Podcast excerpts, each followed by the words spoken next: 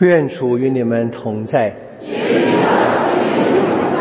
空读圣马尔谷福音。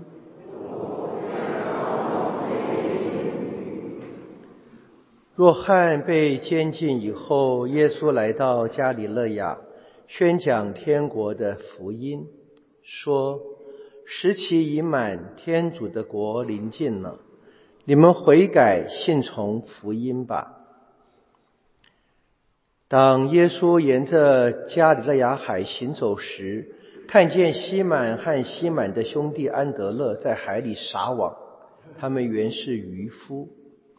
耶稣向他们说：“来，跟随我，我要使你们成为渔人的渔夫。”他们便立刻丢下网，跟随了耶稣。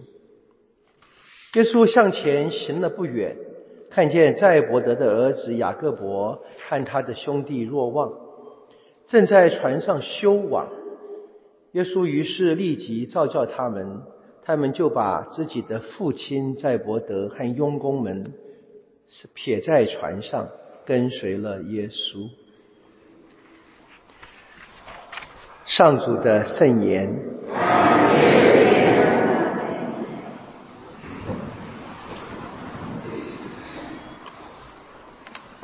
我们今天听到三段非常简短的读经呢，我们都可以更完整。我们读到。约纳先知书，可能各位比较熟悉的是约纳在这个鱼的肚子里面待了三天三夜。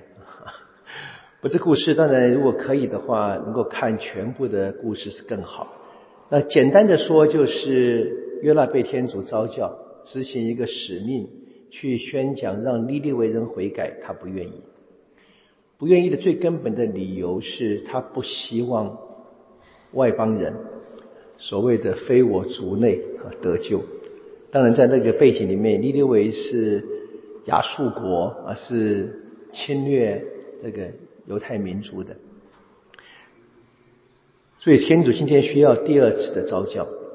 但故事的前面说的，他搭的船要逃跑是外邦人的船，那些人都表达了对天主的敬畏，他没有，不最终还是去了。我们今天看见他开始宣讲，我们可以说只宣讲了半句啊，半句，在四十天尼列维就要毁灭了，没有说你们如果悔改，天主会救你们，很有趣的啊，我想他巴不得他们都死光光，这是一个当年的历史的背景嘛啊。福音，耶稣来了，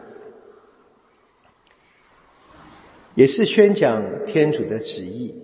他的宣讲会成为福音，是好消息。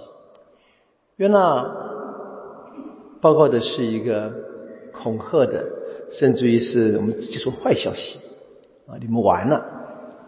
但是耶稣来告诉大家，天主救你们。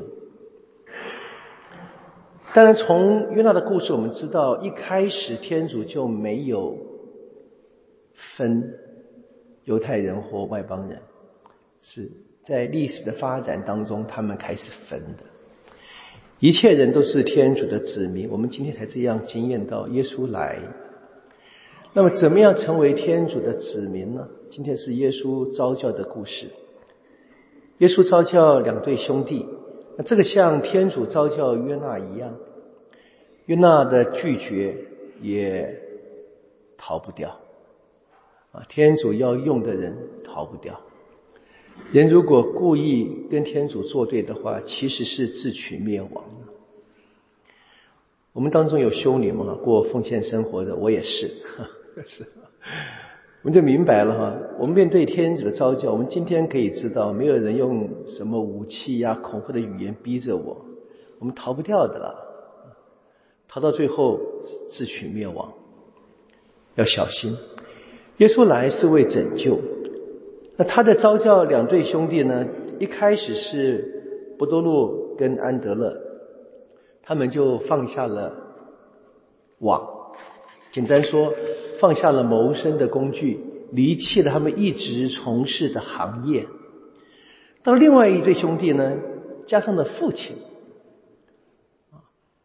若望跟雅各伯把父亲在伯德跟他们的工人们都留在船上也走了，他们更是极端的放弃了家庭。我们今天会称颂，这是天主的召教，放弃了一切。但在那个年代里面，放弃祖传的行业，放弃家族，并不是一件好事。严格也是违反伦理的，除非，凡有规则必有例外啊！除非他们是为了更高的目的，除非是为了去学习法律、学习托拉、学习犹太的最根本的经典，那是许可的。说今天耶稣的这样的招教，招教他们两对兄弟离开。祖传的行业离开他们的家庭，其实就已经显示出他天主性的绝对的权威。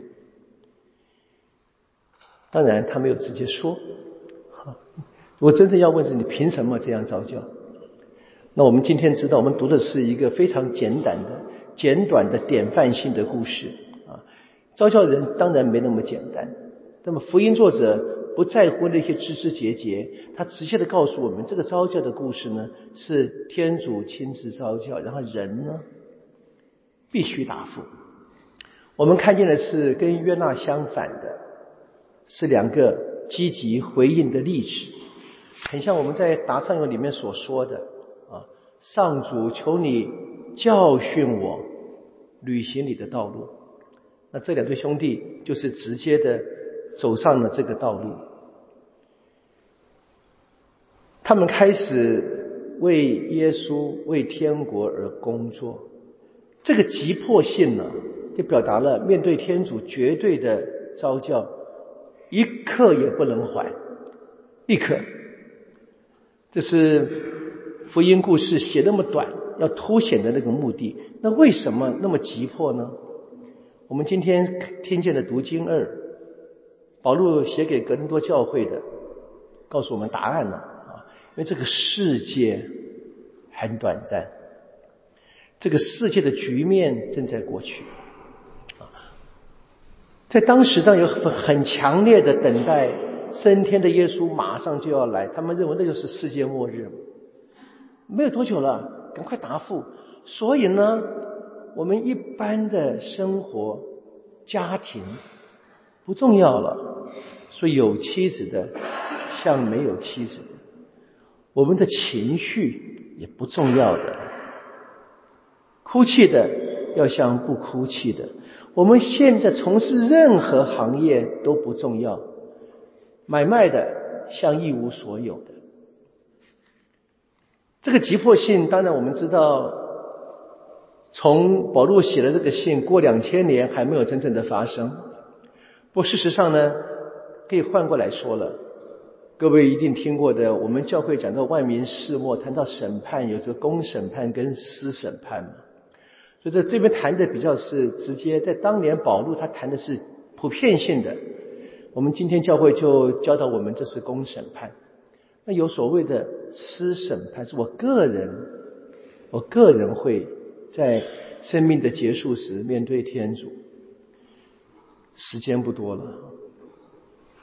可能各位看我长相猜不到我几岁嘛？这 我也是快七十的人了啊，就很清楚啊，快死了啊！人生短短几个秋嘛，不是吗？啊，就算活到一百二，跟整个历史比算什么呢？在天主面前，千年如一日，一日如千年。我们都应该把这一个。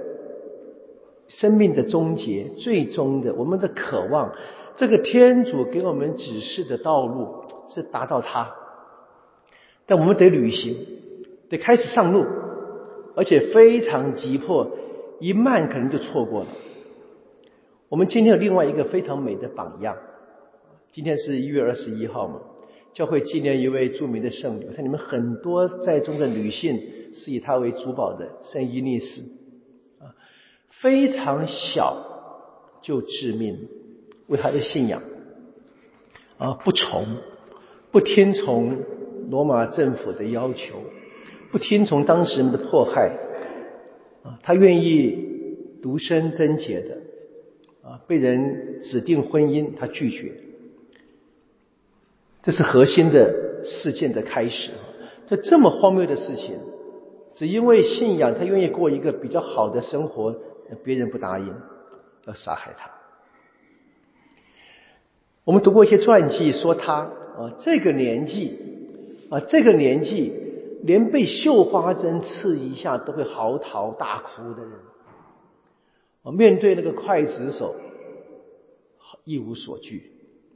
如果我们想想看，一般我们拍的戏剧的话，蛮有趣的。是一般，但是我们不知道当时这个僧侣啊，致命什么情况。我想想看，我们一般我们在电视剧啊、影片里面看的，通常刽子手啊肥壮粗大，不是什么打着赤膊拿着大刀啊，这小女孩不怕，